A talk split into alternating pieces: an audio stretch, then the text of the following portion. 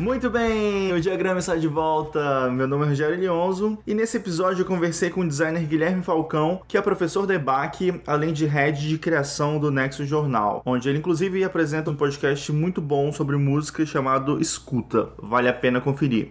E no episódio ele contou como ele entrou no estúdio PS2 logo depois de sair da faculdade, sobre o Zine Parasita e também conversamos sobre o processo e a relação do designer com o cliente e também com o conteúdo. Antes de começar o episódio, como sempre, vale lembrar a todo mundo a seguir a gente no Spotify, no Instagram e também dar cinco estrelinhas lá no iTunes, porque isso ajuda muito o projeto crescer mais e mais. Beleza? Mas agora, vamos pro episódio? Bora nessa, vamos lá.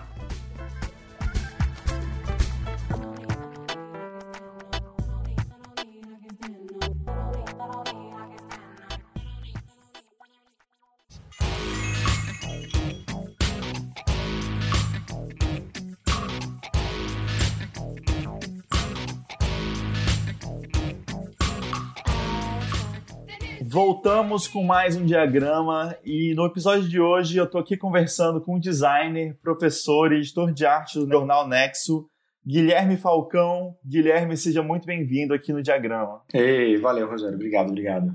Que bom, cara, que você tá aqui. Mas vamos lá, Falcão, quero saber como é que você começou a fazer design, como é que foi o seu início? Cara, é engraçado. Eu costumo dizer que sempre tava lá o lance, assim, tipo, crescendo, morando com os meus pais, assim, quando eu era criança. Enfim, essa cabeça meio, né, fantasiando mil coisas, imaginando coisas. Eu ficava fazendo coisa de papel. Eu brincava muito com papel. Meu pai tinha uma pranchetona, assim, enorme de desenho. Legal. É, que ficava numa sala que era meio sala de TV. Aquelas pranchetas antigas, né, de arquiteto, né, que fica meio na vertical, e aí tem aquelas réguas, né. E ele tinha um monte de bolômetro, daquelas reguinhas todas que tinham, uma reguinha que usava muito para fazer planta, que tinha desenho tipo de pia, vasinho sanitário e tal eu ficava brincando com essas coisas o dia inteiro, assim, mexendo com esses papéis, inventava muita coisa de papel, desenhava jogo de videogame, fase de jogo de videogame no papel, fazia capa de disco, e aí meu, meu pai tinha essa pira toda da tecnologia, eu lembro que ele comprou, eu tive computador desde muito moleque, assim, muito cedo, a gente não era uma família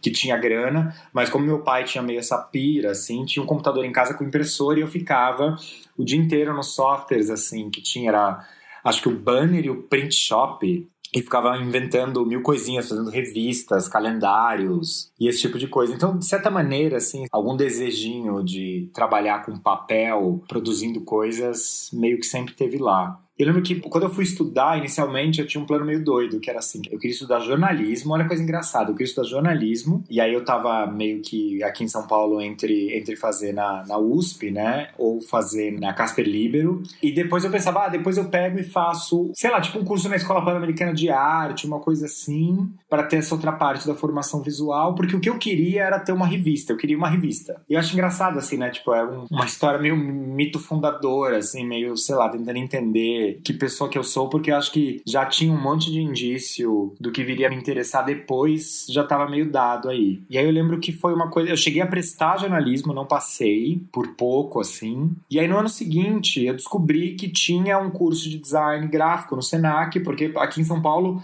durante muito tempo não tinham muitas escolas de design, os cursos estavam começando a aparecer e durante muitos anos quem queria fazer design ia na verdade estudar na FAO né, na USP, o curso de arquitetura, e lá fazia as disciplinas de projeto, de programação visual e tal, e daí saíam né, vários designers brasileiros, vários designers de São Paulo foram formados assim. Se não me engano, a própria Elaine Ramos, o Celso e o Daniel vieram meio dessa formação. E aí, no meio do ano, eu lembro que eu estava um dia no cursinho eu vi que tinha um vestibular do Senac que era ligado com a PUC, que tinha um curso de design gráfico. E aí eu vi uma palestra de uma professora orientadora do curso, que era a Denise Rocha, e ela falava: olha, é, muita gente faz isso mesmo, vai estudar arquitetura, mas aí você vai ter também umas aulas, tipo, sei lá, hidráulica, resistência de materiais, enquanto não. O nosso curso é, né, você vai aprender projeto gráfico, tipografia, história da arte, esse tipo de coisa. E eu prestei muito casualmente vestibular. Eu até lembro de uma coisa muito louca que é isso. A primeira etapa do vestibular da PUC aqui em São Paulo era escrita a prova. E eu não tinha parado para estudar para uma prova escrita ainda. Então eu lembro que sentei, aí me deu esse pânico. Eu, tipo, recebi a prova e deu esse pânico, assim. Mas eu tudo. Tipo, eu olhei e falei, meu Deus, não tô pronto para isso, sei lá. Mas deu tudo certo, passei, entrei no Senac no meio do ano de 2002.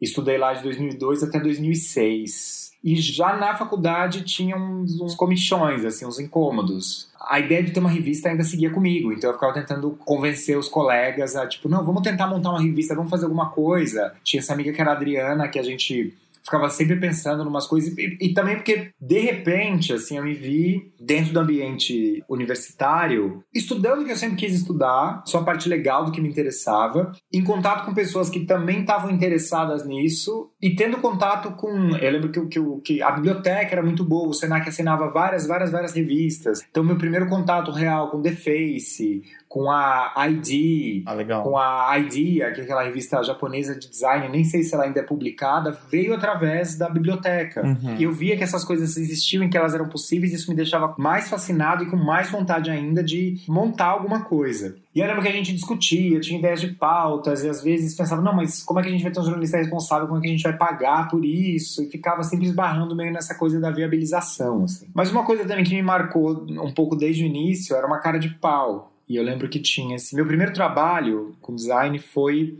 para um programa de rádio que tinha aqui em São Paulo. Eu acho que ele ainda existe, talvez ele, ele seja digital hoje, né? Seja, seja na internet, que é o programa Garagem, que era um programa que ele vinha muito desse antecedente meio do que se chamava do indie, do alternativo, e que naquela época tinha toda essa cena, né? Desse novo rock acontecendo, e o programa dava bastante visibilidade para isso. Eu era um fã do programa, ouvia, ele era numa rádio que era Brasil 2000, ele era toda segunda-feira de noite. Os caras faziam também umas festas, porque também começou um pouco essa ideia, né, do rock para dançar e tal, era muito nesse desse momento, assim. E aí um dia, na maior cara de pau, eu escrevi pros caras e falei, puta, adoro o programa e tal, mas eles deviam ter um site, um site legal, e vocês fazem as festas, deviam fazer os flyers, fiz umas coisas e mandei para eles. E aí, acho que, sei lá, a cara de pau colou. Eles me responderam achando super legal, falando: não, beleza, olha, a gente não pode pagar muito, mas vem trabalhar com a gente. Chamei essa amiga que era Adriana para fazer junto e a gente se dividia. Montou um projeto gráfico de site, fazia os flyers das festas. Era uma coisa muito louca. Eu fazia a gravação dos programas para depois a gente subir no ar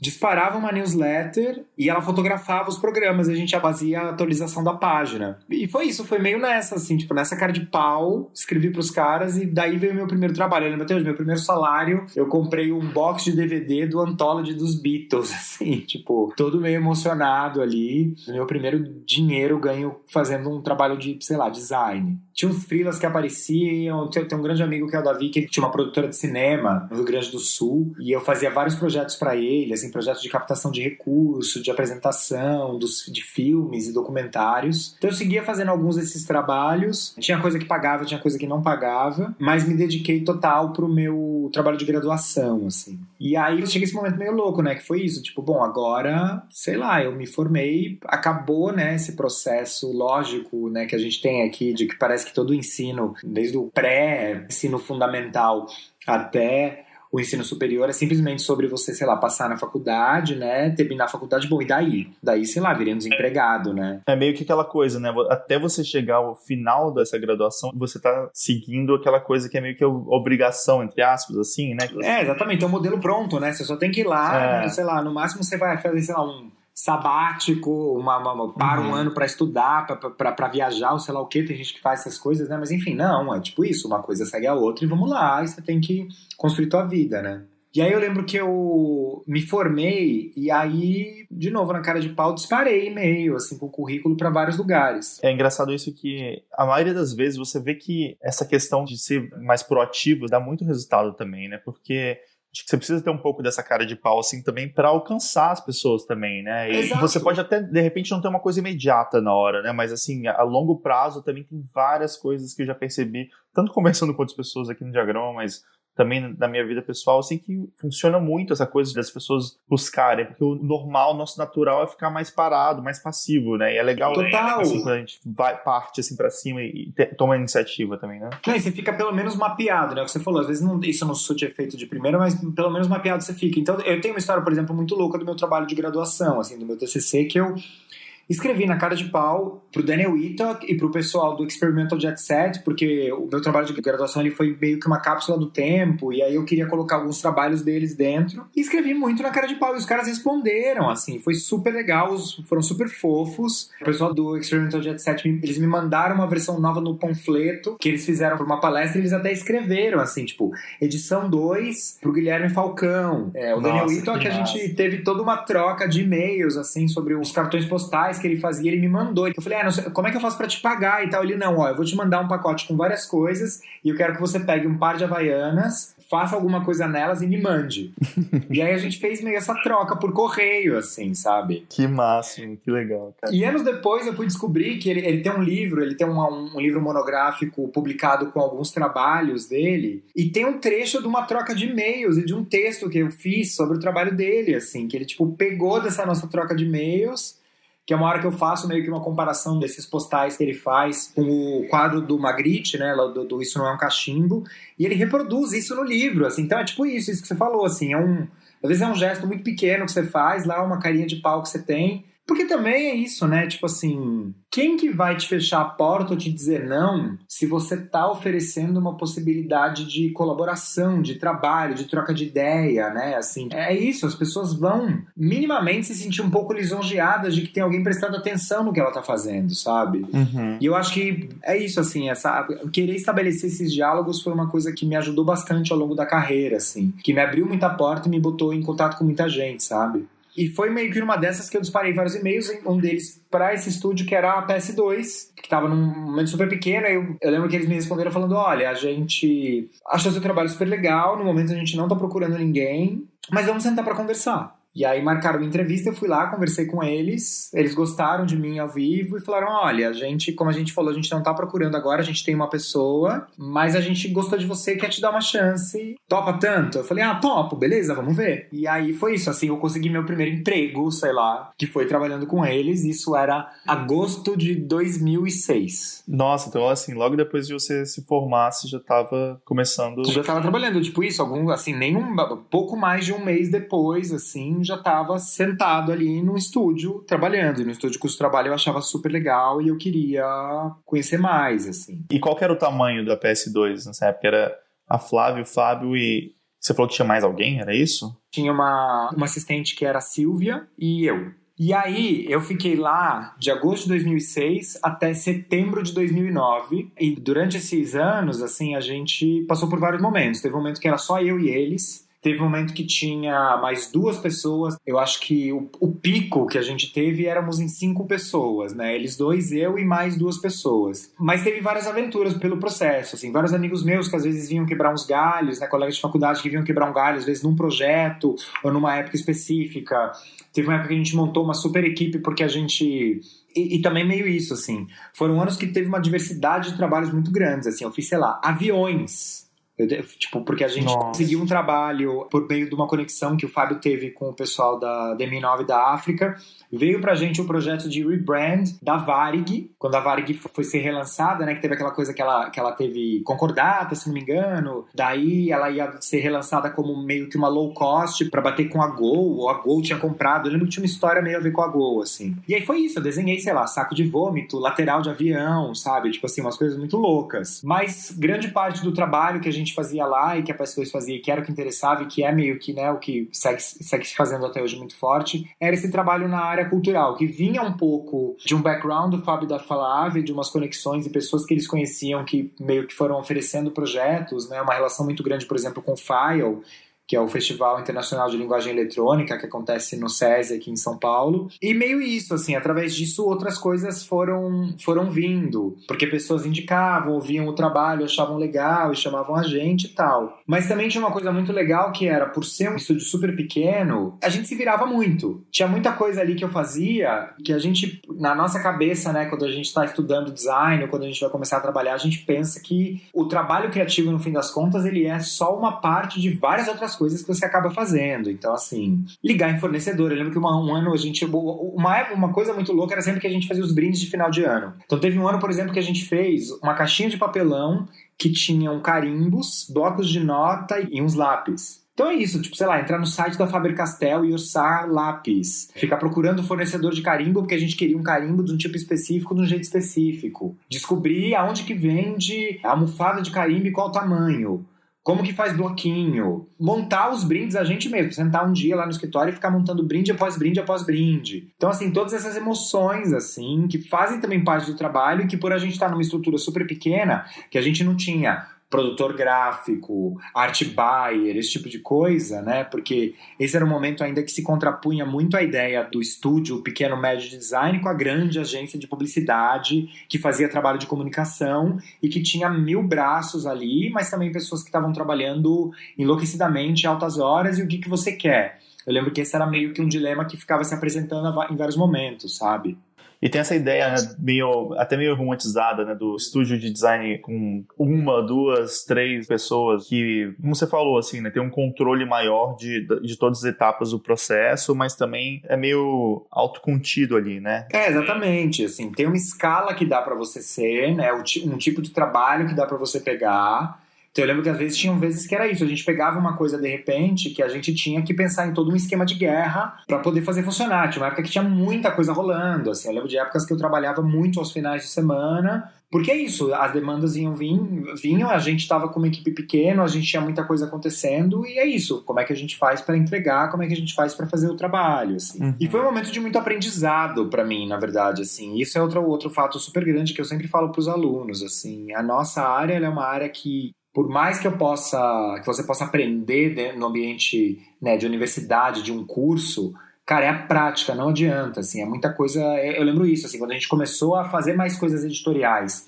primeiro porque vieram alguns projetos de livro, imagina, o primeiro projeto de livro que eu fiz lá, eu lembro que foi uma derrota. Eu fiquei dias e dias e dias olhando para a página, primeiro tentando ter uma ideia de projeto, depois diagramando em cima de um projeto que tinha sido pensado, e até entender uma série de questões que estão ali em jogo ao fazer uma publicação, ao fazer um livro, ritmo, encadeamento das páginas, como que você cria diferentes permutações do layout. Cara, é prática, né? Assim, então chega uma hora é isso, que a gente. Eu, eu fui vendo isso, assim. A gente melhorando com a prática, eu melhorando com a prática, e você fazendo mais, você vai começando a entender o jogo e como ele acontece. E acho que uma coisa muito legal também que aconteceu durante esses anos da PS2 é que desde o início eles já estavam abraçando o digital muito bem, assim. Eu lembro que quando eu entrei, a gente trabalhava muito em parceria com um programador, que é um cara que desenvolveu um CMS específico que a gente usava para construir os sites que a gente depois treinava nossos clientes a mexerem nesse CMS, entregava para eles uma apostila. Então tinha todo um cuidado também, assim, que era super tenso, na verdade, né? Uma coisa muito louca. De novo, um trabalho que ele é maior do que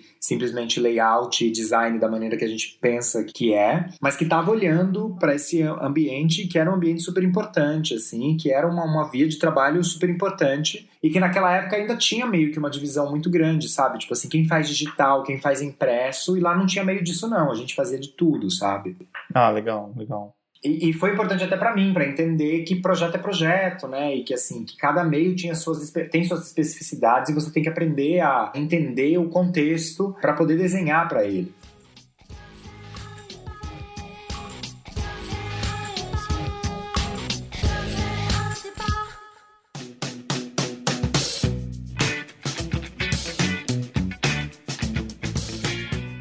Como eu falei, eu trabalhei lá até 2009, que foi o momento em que o o Fábio e a Flávia eles fizeram meio que um exame da carreira deles e falaram: ah, a gente passou os últimos anos trabalhando, a gente foi uma de... eles foram uma dessas pessoas que tiveram essa formação de design por meio da FAO. E eles falavam: a gente sente falta de ter estudado design mesmo. E aí eles fizeram uma super pesquisa e decidiram que eles queriam sair do Brasil para estudar e foram para a Alemanha para estudar na Universidade de Mainz, fazer um mestrado por lá e ficar um tempo fora. Nisso eles deram meio que uma interrupção nos trabalhos me passaram alguns projetos que estavam meio em andamento. Algumas outras coisas eu fiquei intermediando para eles. Eu lembro que bem nessa época o SESC começou a procurar a PS2 para fazer uns projetos e eu fiquei meio que fazendo esse trabalho de ponte, assim, né? Participava meio que um atendimento, participava de um primeiro sprint de criação e depois, quando, ele, quando tinha que desenvolver os trabalhos, eles desenvolviam por lá. E outras coisas foram começando a aparecer. Eu lembro que eu tinha muito isso. Assim, eu entrei meio em pânico, né? Tipo, meu Deus, o que vai acontecer? O que vem agora? Mas aí, de repente, as coisas foram rolando.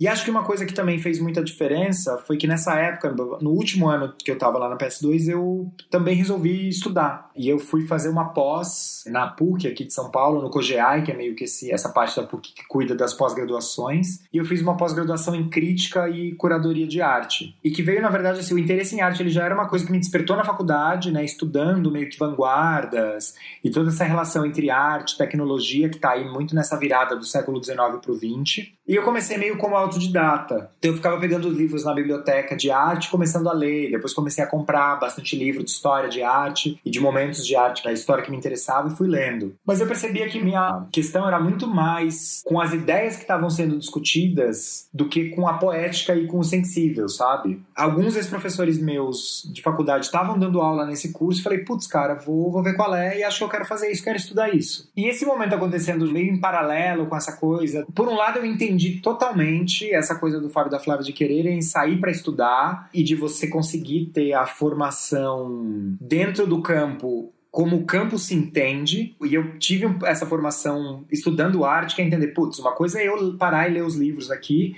e outra coisa é eu aprender como as pessoas que aprendem arte aprendem, né? Aprender a história como está organizada, como esse campo se ensina. Mas por outro lado, eu lembro que teve também um baque para mim muito grande, até um pouco por conta de umas circunstâncias de trabalho que aconteceram e da gente ver que o mercado estava tava, um pouco precarizado e colocavam-se questões de tipo como que você sustenta uma carreira, né? No caso deles, como que você leva um estúdio e você consegue ter uma boa prática profissional, consegue pagar seus funcionários bem, consegue estruturar uma família, enfim, mil questões que estavam ali em jogo também nessa coisa de novo, né? É mais do que trabalho de criação, né? Também tem um trabalho aí de gestão, de administração, de coordenação de equipe, que a gente esquece, né? Tipo, uma hora que você, sei lá, abre um estúdio, você não é mais só um designer, né? Você virou, tipo, um empreendedor, né? Você virou um empresário, sei lá. Uhum. Tem uma série de outras complexidades de trabalho aí que aparecem. E eu lembro que isso tudo estava super misturado em mim, e eu comecei um movimento duplo, que foi começar a correr atrás de outros designers, outros colegas que eu achava o trabalho legal e começar a conversar com eles então me aproximei muito de um pessoal do Rio de Janeiro que tinha estudado lá na PUC, é, o João, o Felipe, é, o Fernando, fui meio que atrás deles para trocar uma ideia, para conversar sobre design. E meio que nessa coisa da pós, fui pensando, putz, talvez eu não queira mais trabalhar com design, talvez eu vá trabalhar com arte. Já recebi, cheguei até a receber proposta de galeria para ir trabalhar vendendo obra. Ah, que você vai se dar super bem e tal. Mas a coisa doida que aconteceu é que dentro do mundo da arte eu encontrei, na verdade, pessoas que eram super fascinadas com design. E daí algumas ideias e proposições de trabalho começaram a aparecer. Dessa época tem um trabalho que eu gosto muito, que eu fiz, que é um trabalho que chama Ver o Tibé, que foi feito em parceria com uma produtora e dois críticos e curadores, a Paula, o Marcelo e o Fernando, que foi uma mostra de filmes que aconteceu na Caixa Cultural do Rio, era um projeto desses de edital, né, que você inscreve, os produtores culturais inscrevem projetos, né, nesses editais que tem como na Caixa, no CCBB uhum. e por aí vai, sim, que sim. são mecanismos meio parecidos com Lei Rouanet, né, com lei de incentivo, com essas coisas todas. E aí eles tinham ganho com esse projeto e me chamaram para ser o designer. E era uma amostra de filmes que mostravam imagens do Tibete antes da invasão chinesa. E que era uma história muito louca, eram uns filmes que, tipo, esse, esse rapaz que era um artista, que era o Tanzin, tinha encontrado na casa do Dalai Lama, que tem essa história muito louca. O Dalai Lama, ele é um cinéfilo, né? Ele é, tipo, ama, ama cinema, ama filmes, e tem um monte de filme na casa dele. Ah, é? Não sabia.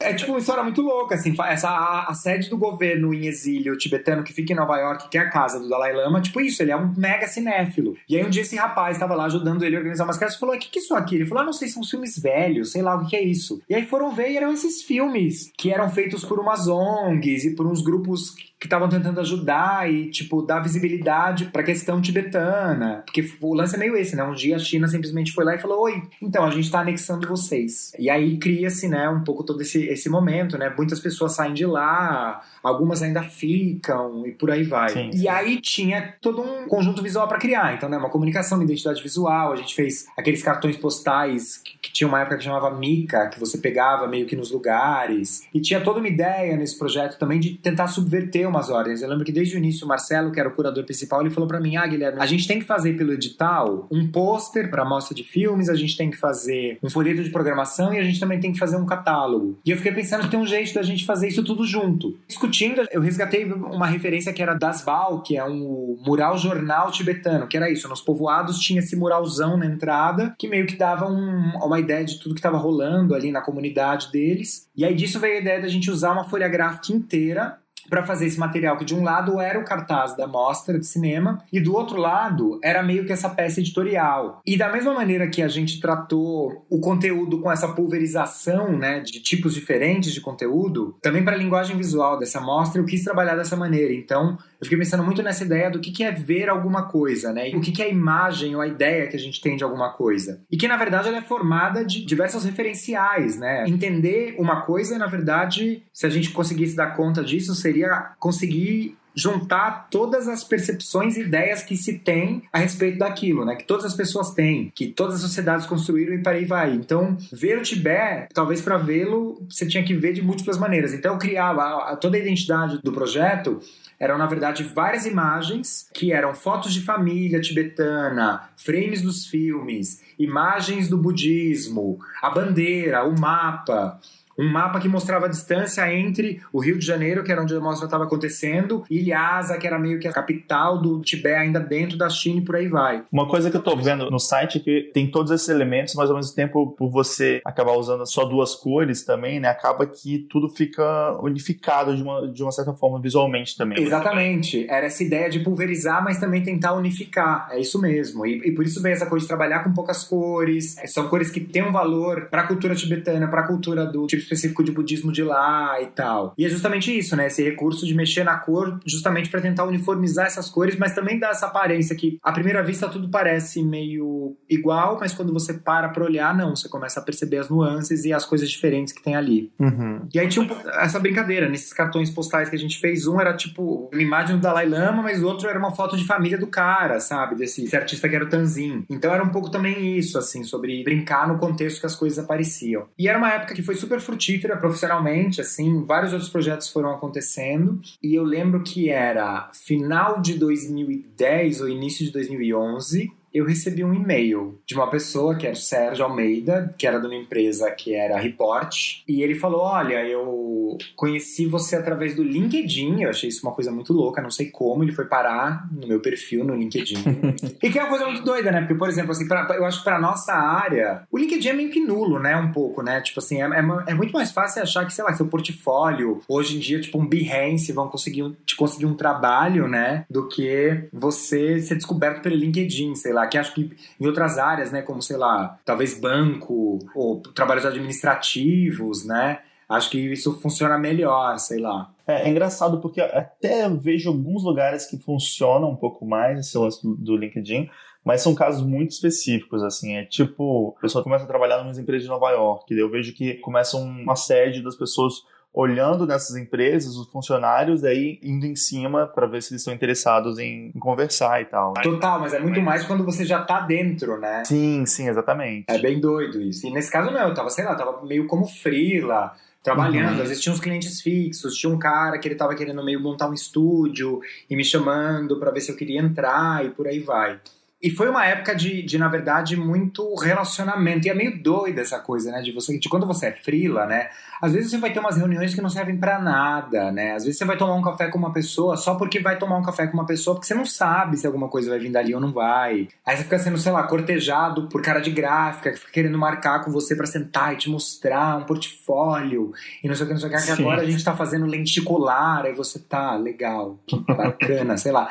Mas também é meio isso, né? Tem que botar o corpo para jogo, né? Tem que estar tá na rua, tem que estar tá botando teu sim, nome, sim. fiz cartão de visita, tudo isso. Tava super investindo em mim mesmo, sei lá. Mas aí recebi essa mensagem desse cara, do Sérgio, né? Que te disse que tinha visto meu LinkedIn através do meu LinkedIn, meu portfólio, achou meu trabalho legal e que ele queria, ele, que ele tava falando dessa empresa para eu dar uma olhada lá, que era uma empresa que fazia um trabalho editorial, fazia muito relatório de sustentabilidade, que era na verdade a evolução do relatório anual das empresas, né? Que o relatório anual ele fala um pouco, né? Ele, ele abre ali as contas e o caixa para mostrar como foi o ano da empresa mas que o relatório de sustentabilidade era uma, uma evolução dessa ideia, porque era feito através de uma metodologia e tinha essa coisa de, de, de tentar ter ações mais sustentáveis, desde matéria-prima até tratar os funcionários, e que a coisa agora era essa, que tinham pioneiros no Brasil, tipo o Banco Real e a Natura e por aí vai, né? Já era uma mentalidade mais próxima de uma preocupação que a gente vê hoje que é muito mais forte. Uhum. E aí eu falei, ó, oh, eu tô num momento super bom, tô, tenho vários freelas, tô trabalhando de casa, tenho os projetos em andamento, se você estiver precisando de um freela, eu tô interessado, mas um posto fixo agora, não sei se eu tô afim.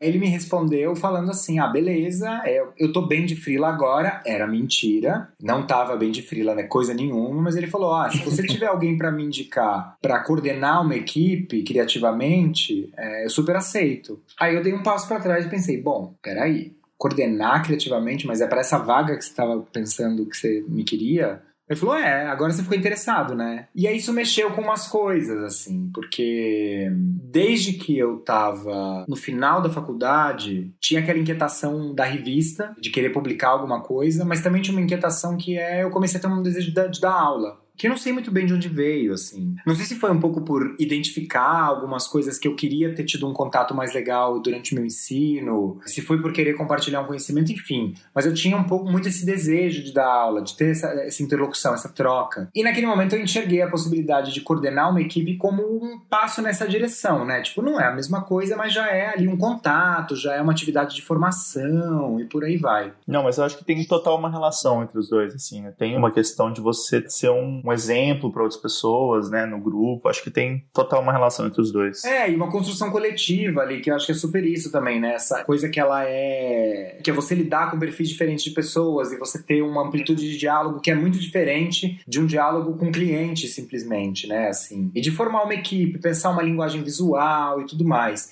E que foram todas as coisas que eu fui desenvolvendo na Report. Assim. No dia que eu fui pra entrevista, já gostei, já bateu o santo, e é isso. Com 26 anos, eu entrei nessa empresa para coordenar coordenar uma equipe de, acho que na época talvez fossem umas 16 pessoas. Nossa. Entre produtores gráficos, designers de diferentes graus de senioridade, programadores e desenvolvedores web, que eu não coordenava diretamente a equipe, mas que de certa maneira, como eu era meio que o diretor de arte ali, tudo meio que passava por mim, né? E um uhum. trabalho de coordenação dividido com uma pessoa maravilhosa que é a Gisele, que a gente até brincava que eu era meio pai e ela mãe, assim, ou eu era o bad cop e ela o good cop, porque ela cuidava do dia a dia do trabalho, do, do fluxo, de quem estava fazendo o quê, por quê, inclusive do meu próprio trabalho, assim, cuidava das minhas demandas, tipo, né, ela me passava os cronogramas, as datas que eu tinha que entregar, coordenava esse aspecto da equipe e eu coordenava o aspecto criativo. E aí era uma vida muito louca, porque é isso, assim, tinha ano que a gente atendia um volume de, sei lá, uns 80 clientes, vamos dizer assim. E aí para esses 80 clientes era recolher briefing, pressar em projeto gráfico, apresentar projeto gráfico, então foi, foi uma coisa louca, assim. Eu fiquei lá de 2000 e 2011 a 2016 e foi essa, essa experiência muito louca de entrar em contato com o universo que é esse universo corporativo, que eu conhecia muito pouco, e lidar com uma gama super diversa de tipos de clientes, de áreas. Então tinha projeto que era da área de comunicação, tinha projeto que era da área de sustentabilidade, tinha projeto que era área de responsabilidade social, que era uma coisa super antiga. Tinha projeto que era, de, que era conversar direto com diretoria, CEO de empresa. Então era muito louco, assim, a quantidade diferente de tipos de clientes e de situações de estratégias que eu fui entendendo que o trabalho tinha que ter. E como é que foi para você essa, esse baque até de estar tá lidando diretamente com clientes, mas numa escala menor tal, e ir para esse lado mais corporativo e ter essa equipe já gigante e esses esse, esse, tipo variado de trabalhos, assim? Foi uma coisa que você foi se ajustando, assim? Ou como é que você estava se sentindo na época, nessa mudança, assim? Cara, foi é muito doido, assim, olhando agora em retrospecto, porque eu acho que também teve uma coisa muito grande, que foi a sensibilidade do Sérgio, que era meu chefe e que, é, que era um dos quatro diretores da empresa, porque a empresa, na verdade, assim, a Report, ela cuida, cuida do processo todo. Então, desde, por exemplo, capacitar a equipe do cliente, que vai ter que recolher os dados, até escrever o conteúdo do relatório e a gente e a equipe de design diagramar, né, e fazer a versão impressa e digital da coisa, porque também isso foi crescendo ao longo do tempo, assim. Eu acho que teve uma sensibilidade muito grande do Sérgio de entender e era uma, uma das várias coisas que ele me ensinou e uma coisa que ele dizia que é isso, você tem que sacar qual que é a fortaleza da pessoa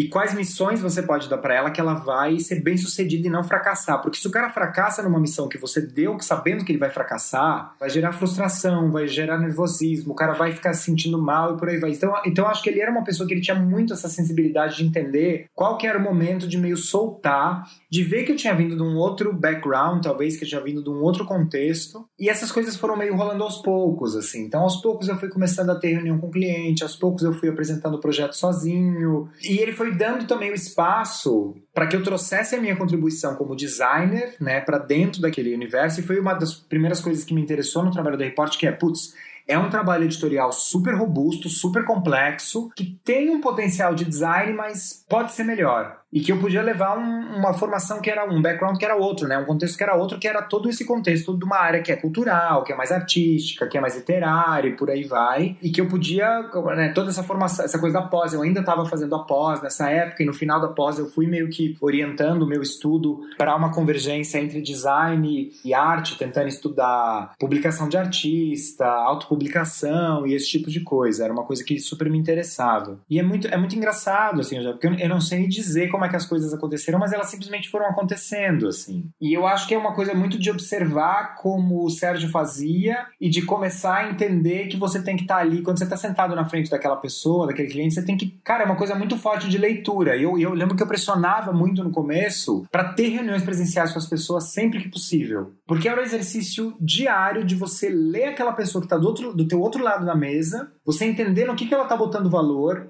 você decifrar o que ela está querendo dizer para você quando ela fala, ah, eu quero uma coisa clean, eu quero uma coisa simples. Clean, às vezes, por exemplo, tinha esses mitos loucos. Clean não significava que o cara queria uma coisa, sei lá, suíça, anos 60. Mas sim que ele queria um relatório que fosse super colorido, cheio de coisas visuais, que, por, para que não parecesse um relatório burocrático. Então tinha todo esse trabalho de meio que desvendar esse universo dessas pessoas que não tinham uma puta alfabetização visual, mas sabiam o que queriam, sabe? Sim, porque de repente pro próximo, clean podia ser uma coisa mais suíça, né? Então de repente você tem que descobrir cada cliente é uma adivinhação nova, né? Exato, era tipo um universo. E você entender que às vezes o cara, tipo, ele não tá nem aí pro design. Eu lembro de um cliente muito bom, adorava, que era um cara da Febraban, que é né, essa, essa federação dos bancos. E eu lembro que a primeira vez que eu fui apresentar projeto gráfico, eu falei, então agora eu vou fazer a defesa. Ele, não, não é pra você falar nada. Deixa eu ver. Se o trabalho for bom, só de olhar eu vou aprovar e vou gostar. e aí eu fiquei, tipo, em silêncio. E, sei lá, e, tipo, mil estratégias, coisas que eu fui pegando com, com a Flávia e com o Fábio na PS2, coisas que eu fui aprendendo com o Sérgio, de, sei lá, não mostrar de primeira, fazer primeiro um preâmbulo para defender uma ideia, porque depois quando a pessoa, quando o cliente olhar, ele vai enxergar ali a ideia. Então o cara simplesmente pegou nessa hora e, tipo, cortou tudo e deixa eu olhar, me dá essas pranchas aqui. Aí ele olhou, ficou em silêncio, assim, ele coçava o queixo. E eu lembro que deu um super. Foi uma coisa super arriscada. Tinha, tipo, uns, umas aberturas de capítulo com patterns, meio que imitando numismática. Eu queria usar uma tinta prata. Aí eu lembro que ele ficou olhando, assim, ele. Muito bom o trabalho, tá aprovado. Agora me explica. Agora me explica. E era isso, assim, você nunca sabia, e ao mesmo tempo é isso, assim, pessoa, às vezes encontrar com pessoas que eram super truculentas e aprender muitas lições, assim. Eu lembro de um outro caso que teve, que era uma cliente que ela, olha, o meu chefe é super complicado e ele tem problema com leitura, então, assim, o corpo tem que ser, tipo, 16. Aí a gente, tipo assim, que ela é, o tamanho da fonte tem que ser 16. e a gente, não, mas, tipo, como assim? E, tipo, ela, não, não. E aí, foi, entendendo que ela devia ser tão antagônica, assim, devia ser tão difícil a vida dela, por conta dessa pressão que vinha de cima, que no fim das contas a gente falou, beleza, gente, vamos fazer um projeto gráfico com corpo 16, tá tudo certo. E foi um super aprendizado também, assim, tipo, de descobrir que isso é possível, sabe?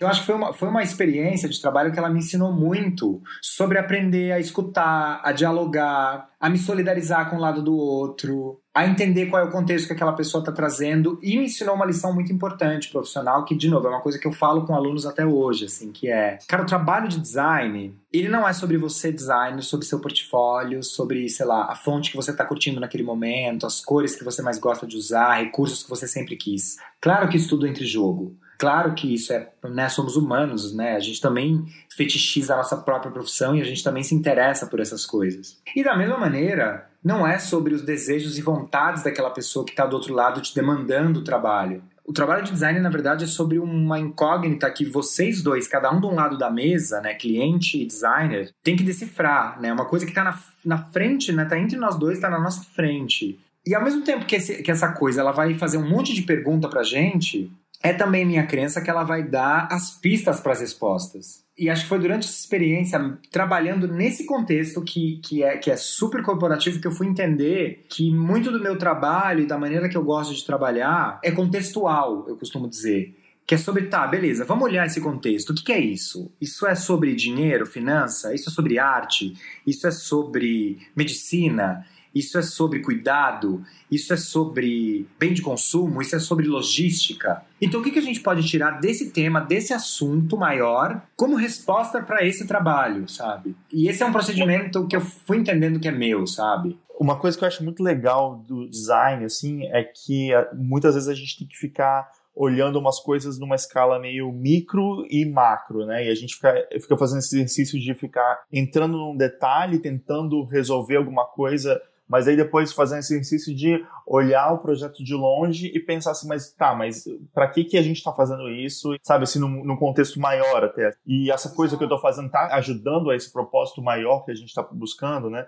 Que eu acho que tem a ver com isso que você está falando, assim, né? Um, é um exercício que eu acho que é muito legal, da, da, profissão mesmo, assim, né? De entrar nos mundos, mas aí tentar descobrir o que, que aquilo é relevante, assim, né? Eu acho isso muito legal. É, porque como que você também pode dizer para aquela pessoa que está do outro lado que você sabe mais sobre o negócio dela do que ela, né? Tipo assim, é lógico que você não sabe. Uhum. Mas ao mesmo tempo vocês têm que admitir que a visão dela sobre o negócio também é uma visão que é personal, né? Assim, que é, que é personalista um pouco. Então, por isso que eu falo que é, é justamente isso que você está falando, né? É se aproximar e se afastar daquele objeto de, né, daquele desafio que está na nossa frente, que as pistas, né, e que as respostas vão começar a aparecer. Uma outra coisa muito importante dessa época da Report é que, como empresa, tinha uma conduta muito diferente que se alinhava já a uma série de novos negócios e que queria funcionar de uma maneira que era nova e que era outra. Então a gente foi implementando lá um programa de trabalho remoto, que primeiro começou com algumas pessoas que elas, elas trabalhavam à distância e depois de um tempo isso se expandiu para a equipe toda, né? Então todo mundo podia, durante a semana de cinco dias, passar três dias no escritório e dois dias em casa, trabalhando de casa. E isso, junto também do, do incentivo que eu recebia muito do Sérgio, eu seguia fazendo diversos trabalhos freela e seguia perseguindo outros interesses coisas que eu consegui começar a dar vazão nessa época. Eu finalmente consegui começar a dar aula. Eu montei um projeto de um primeiro projeto de oficina, que é meio com base numa ideia de uma publicação que eu tinha feito também por conta própria uns anos antes que chamava Gaveta, que é um projeto pro qual eu volto muitas vezes, assim, é uma oficina que eu dou várias vezes, que é sobre abrir a caixa preta das minhas influências e das coisas que me interessam que não são coisas de design gráfico e que parte justamente um pouco dessa ideia que eu tava falando agora, que é isso, assim, quando quanto mais outras coisas eu me interessar por saber e olhar, menos sobre simplesmente layout os meus trabalhos vão ser, ainda que eles sejam sobre layout, né? Uhum.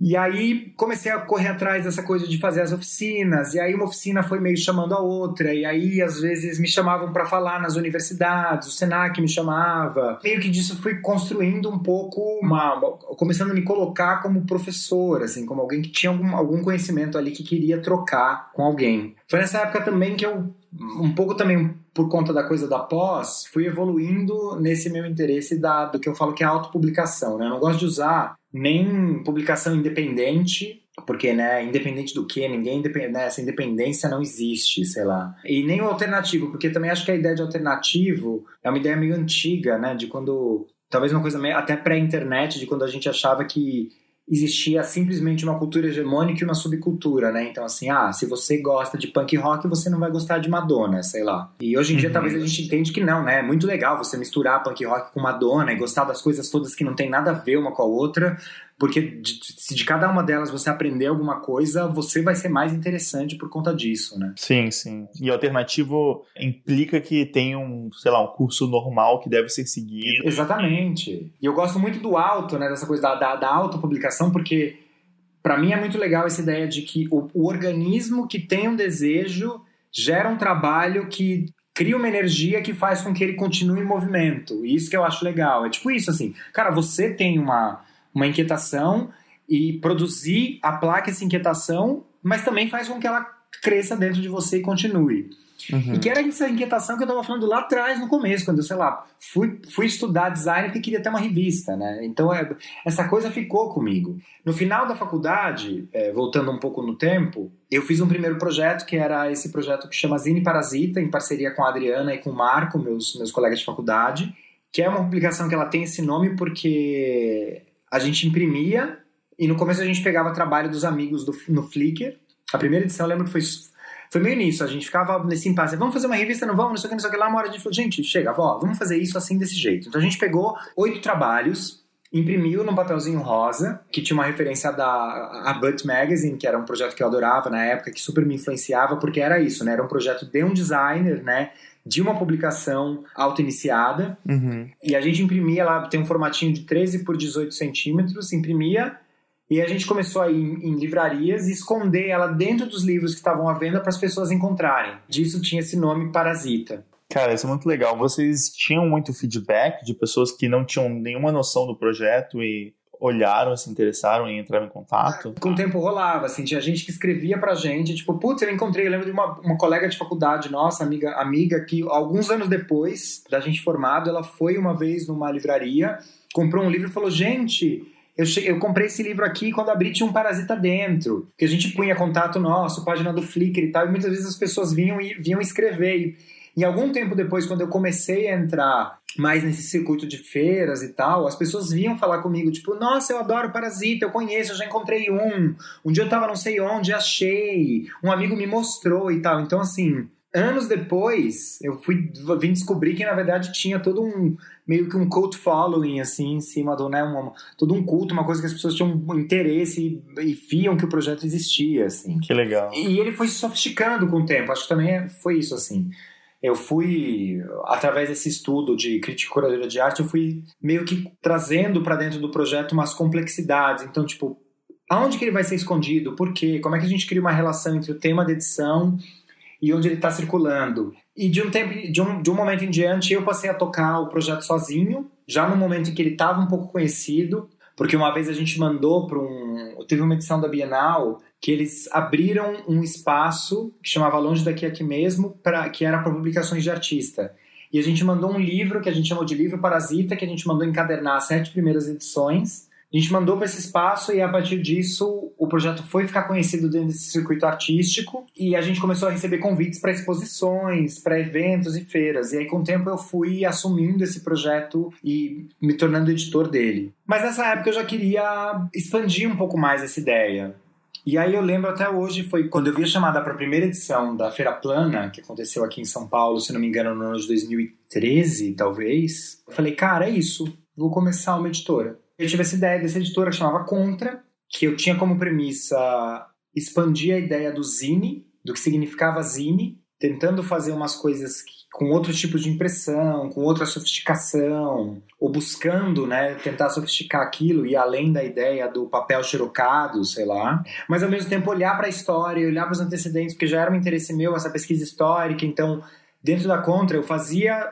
Era uma editora que eu falava que era uma editora de um homem só, que era eu, como designer editor, pessoas que eu chamava para publicar o trabalho delas, fotógrafos, artistas, músicos, outros designers. E eu também fazia uma coisa que eu falava que eram os panfletos, que eram essas cartas de intenções da Contra, em que eu apresentava a história da autopublicação, discutia esses conceitos, tentava dizer por que, que a gente está aqui hoje, na segunda década dos anos 2000, no meio da revolução digital, de repente interessado em publicar coisinha de papel. Uhum. Por que estão rolando essas feiras? O que, que, tá, que, que tá acontecendo, sabe? Era tipo, era um jeito de, de, de perguntar e de tentar também explicar, até para quem estava visitando às vezes um desses eventos, falar, cara, o que, que é esse lugar que você tá? O que, que significa, né? E foi uma super jornada, assim. Eu, eu a, a Contra ela existiu até meio de 2016 e é um projeto que meio foi chegando ao final porque eu também entendi que ele estava ficando um pouco insustentável na medida em que não dava para eu me dedicar a ela financeiramente e com o meu tempo tanto quanto eu gostaria. E aí eu tenho meio essa coisa, assim, ou eu faço a coisa por inteiro, pela metade eu não vou querer fazer. E isso tudo estava rolando enquanto você estava na, na Report, né? Enquanto eu estava na Report, eu fazia isso. E era muito legal porque, assim, eu lembro quando eu sentava para ter a, as minhas conversas de avaliação com o Sérgio, né, que era meu chefe, ele falava: Eu fico feliz que você faça outras coisas porque eu não quero que você coloque todos os seus ovos numa mesma cesta, eu não quero que a sua criatividade toda seja refém do trabalho daqui Eu acho que é bom você fazer outras coisas, é bom você arejar a sua cabeça. Porque senão isso vai acabar se virando contra mim, né? Você vai ficar de saco cheio do trabalho aqui e você vai querer ir embora. Uhum. E eu achava foda ouvir isso, sabe? Eu achava de uma sensibilidade muito, muito, muito bonita, sabe? Sim, total. É uma coisa muito rara, assim. E aí, é, eu até acho engraçado. Hoje eu estava lendo um artigo que saiu no Quartz falando, né, que os funcionários mais produtivos são aqueles que têm liberdade para fazer coisas pessoais no, no ambiente de trabalho. Que isso meio, né, eu não li o artigo até o final, mas via por um caminho meio dizendo isso, assim, que você cria uma relação ali dentro daquele ambiente que ele é mais saudável e que a pessoa entende que a vida dela também passa por ali. Sim, né? Acho que várias empresas até estão tentando incorporar isso como um, um processo também, né? De que o Google tem isso, né? De uma porcentagem de horas por mês, por semana. É para é projetos pessoais, né? É. E aí eu tive essa sorte, né? Dessas coisas todas meio que se unirem. Então, né? Esse, esse trabalho remoto, então que me dava também um pouco mais de liberdade de tempo, né? De, de gerenciar meu tempo, mesmo coordenando uma equipe. Tinha também uma coisa do trabalho da Report que era uma sofria um pouco com uma sazonalidade, porque a gente estava muito ligado a esse calendário é, de fechamento dos balanços das empresas, de eventos para empresas que têm capital aberto e por aí vai. Então tinha sempre um, uma época do ano que ela era mais tranquila e uma época do ano que era super intensa de trabalho. E aí isso me permitia paralelamente conseguir perseguir esses interesses todos que eu tinha e conseguir negociar. Então eu fui dar oficina em universidade em outros estados, fui participar de feira fora do Brasil, né? Tudo isso foi acontecendo junto desse outro trabalho. E sempre que eu ia dar uma palestra ou falar de mim, eu falava, eu sou essa coisa toda, gente. Eu sou, né, meu trabalho como designer, eu entendo que passa por todas essas coisas. Passa por editar, passa por educar, e passa por esse trabalho que é super corporativo, mas também que é muito rico, porque ele está cuidando da minha formação profissional em uma série de outras instâncias. E eu até hoje falo muito sobre isso, assim. Eu gosto, eu, eu acho que na, até isso fica muito forte na minha formação, essa aproximação entre edição, entre design, entre educação, entre curadoria que eu estudei, eu enxergo uma coisa que é muito comum entre todas essas, essas áreas, que é, em todas elas a gente está falando de alguma coisa que está entre, né? Assim, de alguma atividade que ela é um pouco sobre mediação, ela é um pouco sobre construir pontes, fazer associações criar significados dar sentido para as coisas. É sobre comunicação, né? São todas essas atividades que, de um lado, você tem algum conteúdo, algum contexto, alguma informação, do outro lado, você tem um público e esse profissional ali no meio, né? Essa atividade ali no meio, levando as coisas de um lado para o outro. E eu acho que também é um pouco isso, assim, enxergar essas coisas todas como sendo a mesma é o que me faz não sofrer muito, embora eu sofra pra caramba, com questões puramente de layout entendendo que tem uma série de outras coisas aí que estão em jogo, sabe? Que às vezes um procedimento, uma postura vão fazer talvez mais diferença no resultado de um trabalho. Porque é isso, né? O resultado, e essa foi uma coisa muito forte que veio da coisa desses anos da Report, o resultado do trabalho ele é resultado, na verdade, cara, de todo um contexto, assim, né? De qual é aquela pessoa que tá do outro lado, né? Ela tava num bom, num bom dia ou num mau dia. Eu lembro tinha uma coisa muito louca que era assim, às vezes a gente fazia um site usando tecnologia super avançada, mas o cara usava um computador computador com que tinha, sei lá, um Windows ME e um Internet Explorer 7, que é, sei lá, o pior browser da história da humanidade. E o cara falava, mano, esse é meu computador de aprovação, sabe? Tipo assim, se não funciona aqui, qual o propósito desse trabalho que vocês estão fazendo para mim, então? Uhum. Então era muito louco, assim, ter que entender esses contextos meio absurdos. Foi durante essa época também que dois projetos paralelos aconteceram. O primeiro que chamava Plataforma, que era um blog de textos críticos, ensaios de design, que era um projeto meu, da Teresa Bettinardi e do Felipe Kaiser. E esse projeto evoluiu para mim e para Teresa à luz de inquietações que a gente tinha num outro projeto que é a Escola Livre, que veio da gente entender que, putz, escrever e exercer a crítica é legal, mas que a gente estava sentindo falta do corpo na rua, de conversar com as pessoas, de um embate, de tentar criar uma voz mais forte no discurso. E aí disso a gente montou esse projeto em que a gente fazia ciclos de atividades que combinavam oficinas, sempre meio diferentes. Então a gente tinha as oficinas que a gente trazia convidados que traziam com a gente know-hows diferentes como por exemplo a gente usou metodologia agile, né, que é usada em empresas de tecnologia para prototipar ideias de design. A gente desenvolveu uma metodologia que a gente fala que é a toolkit, que é são exercícios super rápidos que os alunos têm que montar, respondendo um brief usando um estojo de materiais super rudimentares, que é tipo, sei lá, tinta, papel preto, bolinha adesiva e ter às vezes 10 minutos, 1 minuto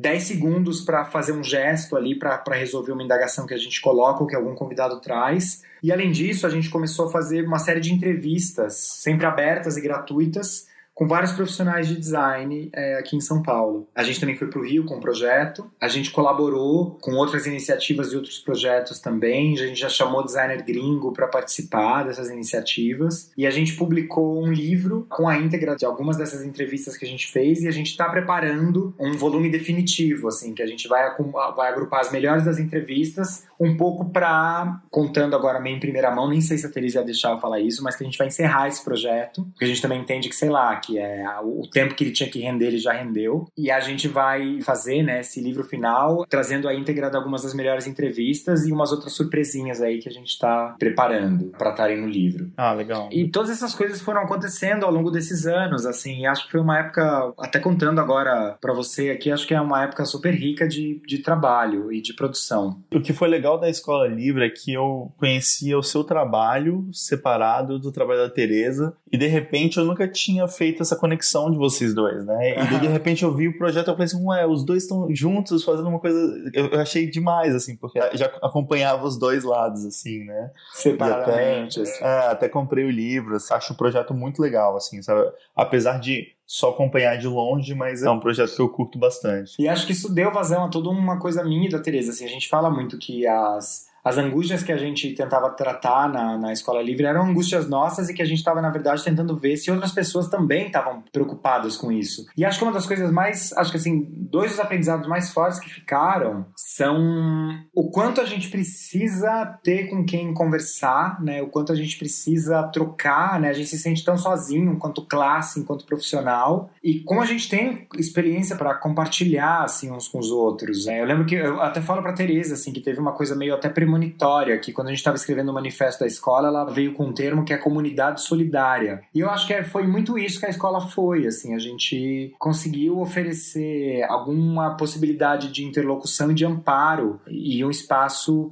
para troca, assim, e isso foi super forte. Eu acho que é, é, super importante, assim, hoje em dia, e é um dos motivos pelo qual eu comecei o diagrama, assim, é essa questão do contexto também, né? Total. Porque eu gosto de imaginar até o diagrama como uma coisa meio, tipo, anti-Pinterest, assim. Não falando que Pinterest ou que qualquer um desses, eu tô usando o Pinterest como exemplo, mas claro. qualquer um desses sites de agrupar a imagem seja ruim, assim, é, longe disso, eu, assim, uso esses sites todos os dias, eu acho que é uma ferramenta muito boa da gente ver várias coisas, né? Só que a relação que a gente tem com a maioria das imagens e dos trabalhos, as coisas, é muito superficial. Total. Porque, assim, gostei, gostei, não gostei, gostei. É uma coisa muito. Só reagindo, é. Salva uma imagem, salva, mas é uma coisa muito superficial, né? E daí, quando você começa a conversar com as pessoas e entender mais o contexto, o pensamento, o que, que a pessoa estava passando. Por isso, até que eu gosto de falar sobre a vida das pessoas aqui no diagrama, é justamente por causa disso. Assim, é um momento que você estava bem, que estava mal, que tava, que aconteceu isso na sua vida, aconteceu aquilo, e isso tudo tem uma, uma diferença em relação a como você está vendo o projeto, como e isso tudo acho que é muito interessante, porque faz parte do, do projeto, né? E você não consegue ver aquilo no Pinterest quando você está salvando sua imagem, você só está vendo a ponta do iceberg, assim. E é super isso, né? Assim, é sobre contexto, é sobre crítica, né? E acho que especialmente hoje em dia, assim, o papel da crítica é muito sobre contextualizar as coisas. E acho que uma uhum. outra coisa super forte, super importante, acho que assim, que da, da escola, do diagrama também é isso, assim. Ok, a gente trabalha com layout, a gente trabalha com comunicação, mas a gente também trabalha dentro de um meio, de um campo, e este campo tem relação com outros. Então, assim, uhum. o que, você está trazendo para a mesa? Como é que você está ajudando a tua classe? O que, você traz para o mundo, sabe? E eu acho que esse tipo de iniciativa só torna o, o, o, nosso ambiente mais rico, né? E mais diverso, assim, e mais potencial. E é isso, assim, né? Você, você é parte da solução do problema, né? O que, que você está trazendo, né, para esse, esse piquenique? Sabe? É meio isso, sabe? E é por isso que eu vejo uma riqueza muito grande nesse tipo de iniciativa e de projeto, e por isso que eu sempre tento dar vazão para essa essa inquietação, sabe, de fazer alguma coisa. Porque é isso que também é isso que vai botando a gente em vivo contato com outras pessoas e com outras iniciativas e com outras realidades, assim. Isso se volta pra gente em algum momento, né? Isso enriquece o nosso trabalho também, além de melhorar o meio. Isso para mim, e, e, toda essa discussão que a gente está tendo sobre meio, sobre, sobre crítica e contexto, para mim é super importante, porque fala um pouco sobre o, o, passo seguinte do que me aconteceu, que é, de novo, caiu um e-mail no meu inbox, 2016, eu tô prestes a sair de férias, fazer uma viagem super longa, dessa mesma amiga, Paula, que eu falei lá atrás, com quem eu fiz esse projeto do Tibete, falando: olha, eu recebi isso aqui, dá uma olhada, vê se você tem interesse, conhece alguém que tem. Era um e-mail de uma pessoa que era Marina, falando: olha, eu estou procurando alguém para vir aqui trabalhar no Nexo, para ser meio que um diretor de arte, mas também meio responsável por gráficos, por vídeos e tal. Não sei se tem alguém para me indicar.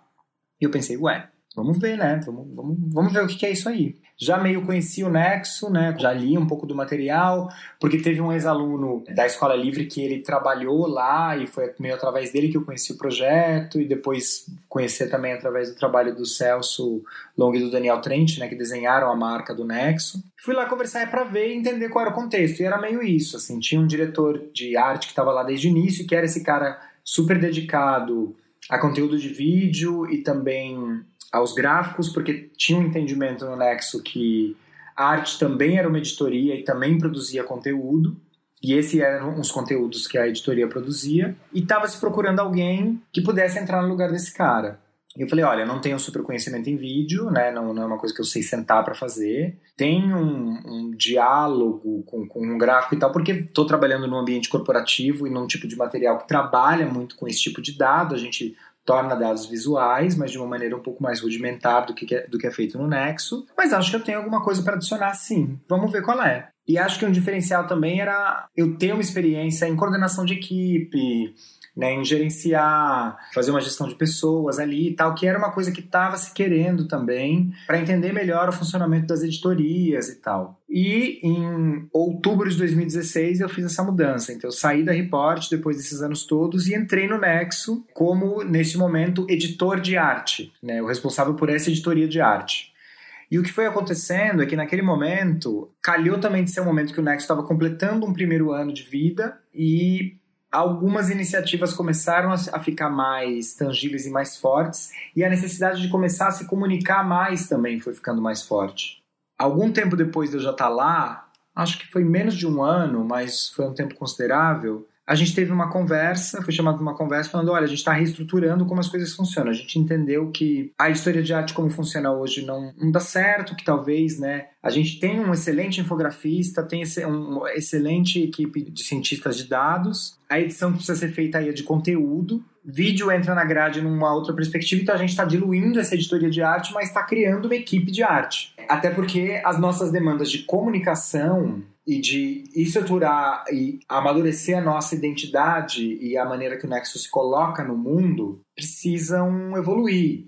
Porque a gente quer criar novas sessões, porque a gente quer ter novas iniciativas e por aí vai. E aí nisso eu fui meio que reposicionado né, como meio que esse diretor de arte do Nexo como um todo, assim. Então meu trabalho ele tangencia muito a área de vídeo, ele tem um diálogo com a área de gráficos, mas ele é sobre cuidar da comunicação e do design do veículo como um todo e também de uma série de outras iniciativas que vêm dali. A gente tem hoje uma escola também, uma escola no Nexo que é a Escola N, que faz cursos em áreas como histórias, antropologia, sociologia, educação e por aí vai, e que tem a ver com o tipo de pauta que a gente desenvolve no jornal. E tem uma outra empresa que é a N Fatorial, que é uma empresa que a gente presta serviços de comunicação muito vinculado ao editorial e ao conteúdo para ONGs, fundações e outras iniciativas que não são é, grandes empresas, né? Que são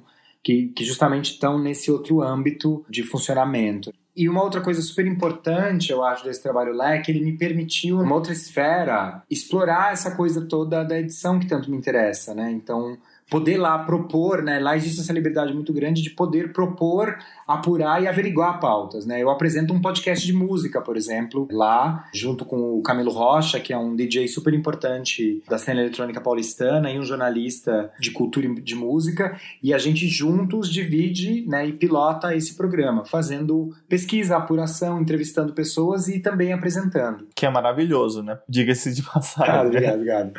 É, e que é incrível. E, e mesmo poder, lá dentro, perseguir pautas e conteúdos que, que são sobre cultura visual, que são sobre design e que encontram alguma ressonância com a maneira que o Nexo gosta de contar as histórias.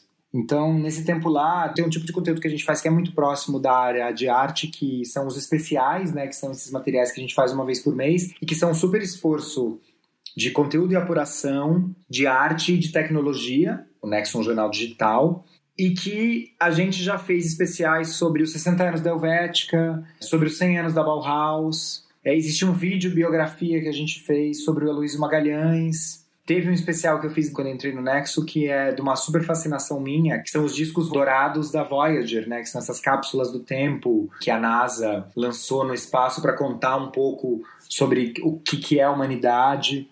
É até do, do Carl Sagan, não é? Do... Exatamente, teve uma participação super grande dele, assim, ele foi tipo meio que o editor responsável, vamos dizer assim, né? O cara que chefiou esse projeto lá dentro. Então é isso, assim, como é um jornal que ele, ele tem um posicionamento super diferente, que ele tenta democratizar o acesso à informação, né? A gente tem muito essa possibilidade de pegar conteúdos que estão em outras áreas, né? Em áreas às vezes que são super específicas. E essa é uma outra coisa muito legal de lá, né? A gente tem uma equipe que tem uma formação super diversa, tem, sei lá, oceanógrafo, cientista social, advogada, né? Todo mundo meio trabalhando junto ali, produzindo conteúdo, trazendo alguma coisa do seu universo e é dado esse espaço para a gente poder perseguir essas coisas. E isso é muito legal, e isso também me, me trouxe uma sofisticação, vamos dizer assim, na maneira de lidar com conteúdo, sabe? Que antes era uma coisa que era um interesse meu e que aparecia em alguns projetos que eu fazia como freelancer. Eu tenho relações até hoje que eu, estabelecidas, por exemplo, com o Passo das Artes, que é um centro cultural aqui de São Paulo, que lida muito com arte contemporânea, com novos artistas, e que é meio que uma herança dessa época da PS2, né? Foi um cliente que, que eu atendi por lá e, e uma relação de trabalho que se estabeleceu desde lá em diante e que eu gosto muito de, de, cultivar. O meu próprio trabalho com as editoras, né, com a, com a Contra, com projetos como Parasita e com outras autopublicações que eu fui fazendo ao longo do tempo, mas que agora encontra uma outra sofisticação quando tá nesse universo do Nexo, que é uma outra preocupação com o conteúdo, né, que aí é um, é um veículo sério, né, e que está se, se colocando aí num momento super dramático, né, do acesso à informação e do papel do jornalismo no mundo.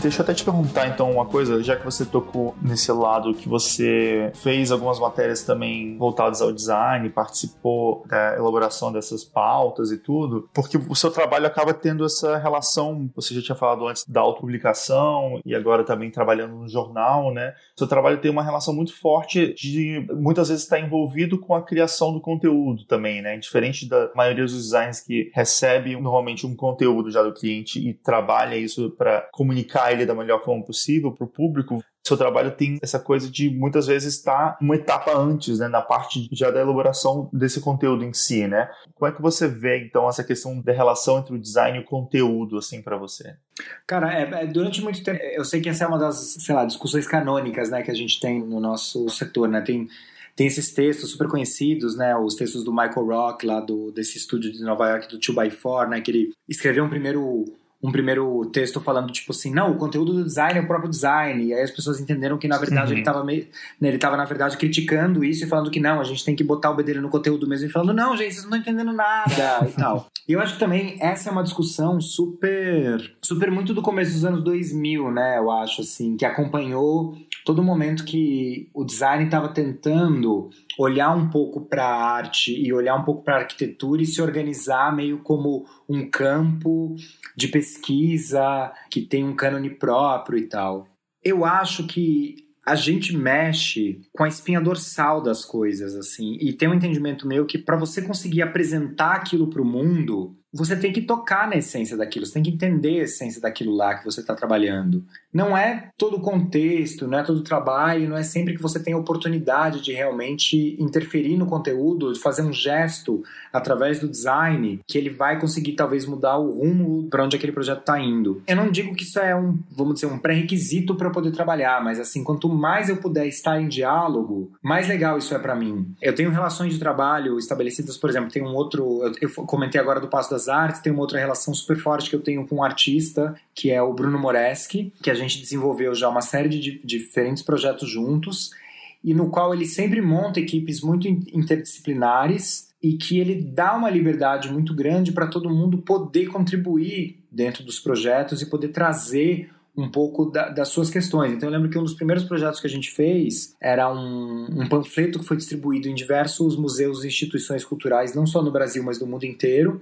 que trazia um levantamento que a gente fez para entender qual era o perfil dos artistas que eram ensinados nos livros de história da arte mais utilizados. E que, obviamente, eram homens quase que todos europeus ou norte-americanos e por aí vai. E que foi um projeto que, desde o início, toda a equipe tinha uma angústia muito grande, tipo, não, vai ser um mapa, vai ser um folder, vai ser um panfleto dobrável e tal. E eu, gente, espera, calma, vamos dar um passo para trás, Vamos fazer nossa pesquisa, vamos encontrar os nossos resultados, porque esses resultados vão dizer pra gente o que, que vai ser esse material e que, e, que conteúdo a gente vai ter para mostrar ali. E às vezes quando eu paro para pensar sobre. Se alguém me pergunta, puta, o que, que você quer? Onde é que você quer estar tá com a carreira? Teu trabalho do. sei lá, enfim, se eu tenho que responder uma pergunta dessas, eu penso sobre.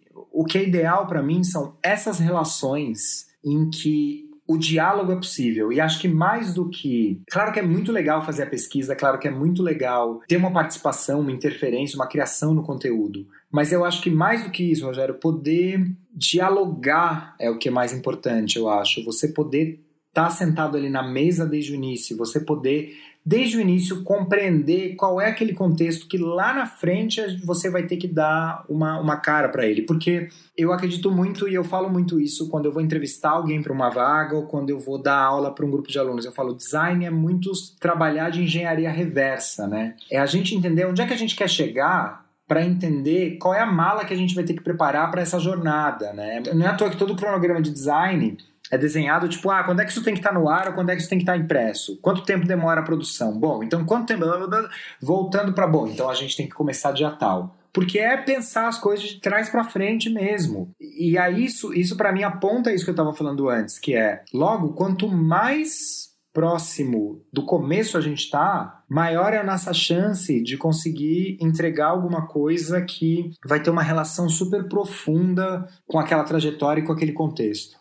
Não, isso é muito legal mesmo. Porque quando a gente tem essa oportunidade, né, eu acho que fica um, também uma relação muito mais rica de perceber mesmo, né, de outra forma no trabalho, né? Às vezes até se importar com coisas que a gente às vezes não, não tem essa compreensão tão grande quando a gente está só pegando isso numa etapa depois, né? Exato, né? Quando, quando, quando nos é permitido, vamos dizer, participar da troca desde o início é isso, a gente se envolve com o trabalho de outras maneiras e é muito louco como a própria solução, ela vai é isso, ela vai, ela vai surgir desse contexto. Ela não vai ser simplesmente uma angústia de um briefing, ela vai ser resultado de um processo.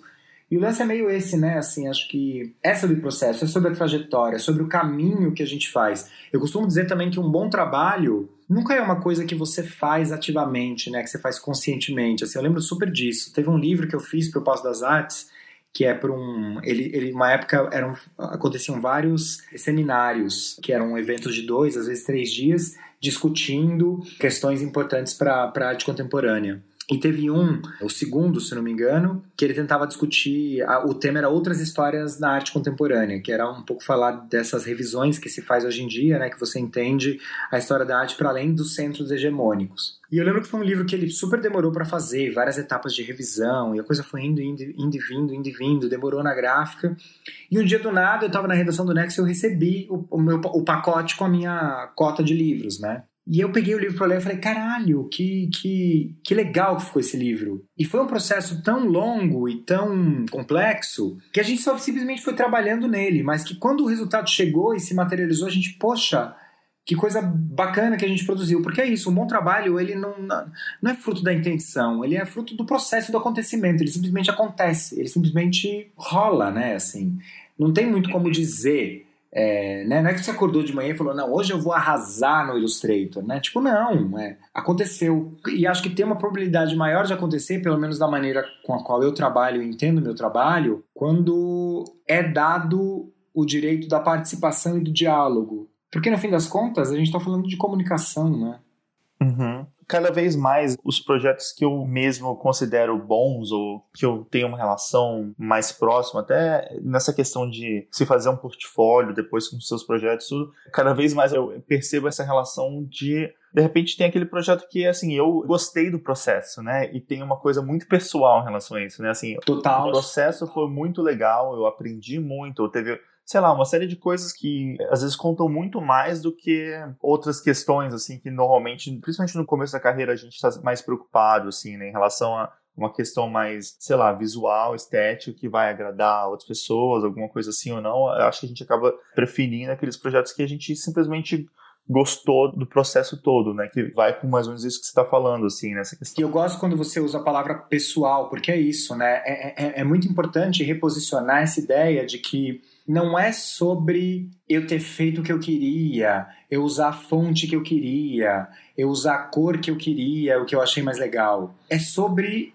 eu me envolvi pessoalmente com aquilo, né? Assim, eu me importei, eu, eu trouxe o problema para mim, é, eu me identifiquei com aquela questão, eu aprendi alguma coisa. É muito sobre essas outras coisas que, óbvio que elas vão transparecer nas decisões visuais, mas que elas são sobre algo que não, não dá para tangibilizar direito, né? Uhum, total, total. Eu tô muito num momento agora de tentar entender o que vem a seguir, sabe? Nos últimos tempos, eu tenho abrindo agora um pouco o coração para você e para os ouvintes. O processo criativo tem sido muito sofrido para mim e que eu acho que é um fruto de de repente a gente estar tá vivendo nesse contexto em que o acesso à informação e aos estímulos e às possibilidades e a imagem é tão grande que é isso, né? Assim, é, é, é um bombardeio visual o tempo inteiro e ao mesmo tempo eu sinto que em alguma parte de mim eu não estou conseguindo me reconectar. Eu não me sinto fértil, vamos dizer assim, de ideias. Então isso está isso tá me dizendo que eu preciso voltar a estudar. E eu, e eu começando a elaborar essa ideia dentro de mim, assim. Eu acho que eu quero voltar a estudar e voltar a estudar design de alguma outra maneira. Porque eu acho que é meio isso, né? O, a coisa está se sofisticando e o trabalho que a gente faz, eu acho que nos últimos anos teve todo um arco, né, de virar uma commodity, virar um diferenciador e de repente virar um, uma coisa que é meio um lugar comum, né? Eu acho que todo esse deslumbramento social que todo mundo teve com a Apple, né, com essa experiência do digital, que colocou o design muito na linha de frente de um assunto social, meio que esvaziou a coisa ou deixou ela num momento um pouco complexo. E eu tô sentindo vontade de pensar um pouco sobre isso, especialmente no momento que a gente está vivendo agora, que é isso, assim, né? É um momento super, super difícil, né? A gente vive num momento que ele, que, num mundo que ele tá muito muito agressivo, muito violento e que tudo é tudo é demais e eu tenho sentido muito essa necessidade de conseguir dar um passo para trás, até de mim mesmo e da minha prática profissional, e tentar olhar isso de outro lugar. Então, se eu tivesse que chutar qual é o próximo passo, eu acho que é isso, assim. Eu acho que eu quero, quero voltar a estudar. Cara, eu acho isso bem interessante porque, assim, eu nem tinha talvez me tocado muito e pensado dessa forma, mas eu acho que consigo me relacionar muito com o que você fala, assim, em relação a, às vezes, sentir uma dificuldade, principalmente com esse bombardeio de informações, de pessoas que fazem coisas maravilhosas de maneiras diferentes, e você, às vezes você fica assim, realmente parece que você tem todas as opções do mundo, mas que se você não consegue fazer uma coisa que, de novo, você se conecte com aquilo de uma forma um pouco mais legal, assim, você, que é uma culpa sua no final das contas, né? Exatamente. Essa, fica essa sensação falsa, assim, né? Mas acho que tem essa sensação hoje em dia, assim, porque você tem tanto acesso a coisas, né? Então acaba caindo em você essa coisa de se você não conseguiu fazer uma coisa que você gostou, é porque você, você falhou, assim, né? E, e ultimamente o que tem super funcionado para mim é aprender a silenciar o mundo lá fora e falar, não, o que, que eu quero? É, né, assim, o, o, como que eu me reconecto com isso aqui? Como que eu tomo de volta para mim as decisões, sabe? Sobre o que é meu, né? Sobre o que é meu, meu, meu espaço decidir, sabe? Já tiveram uns dois projetos recentes de freelas, um de freela e um, e um do Nexo, na verdade, que é, o do Nexo foi esse especial da Bauhaus, que saiu agora no início de abril, e um projeto que eu, que eu tô fazendo pro MIS pelo segundo ano seguido, que é a identidade visual de um ciclo de novos fotógrafos que chama Nova Fotografia, que foram momentos em que, em que eu fiquei profundamente angustiado, olhando muito para fora, e quando eu me voltei para dentro, eu cheguei em resultados que me deixaram muito feliz, sabe? Então é um pouco sobre, de novo, assim, sobre. E outra coisa que eu tô pensando em fazer é começar a meditar, que acho que tem tudo a ver com isso que a gente tá falando. Acho que é encontrar de novo o seu próprio centro no meio dessa bagunça toda. Porque também é isso, é uma coisa até que, que, que uma das fundadoras do Nexo estava conversando outro dia numa reunião. A gente não tem que ver esse momento que a gente está vivendo com, de excesso de informação como necessariamente algo ruim. É bom o acesso à informação, ele é ótimo. Só que aí, aí eu dou meu adendo. Em contrapartida, ele exige da gente aprender a editar melhor e aprender a escolher com o que, que a gente quer se envolver e o que, que a gente deixa entrar e para onde que a gente olha.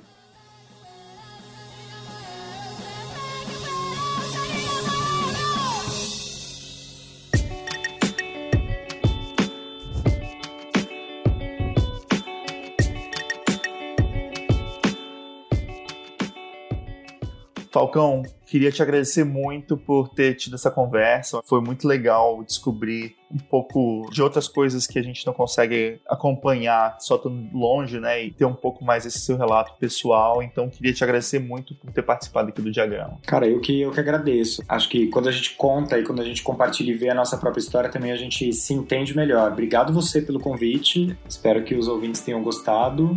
E é isso.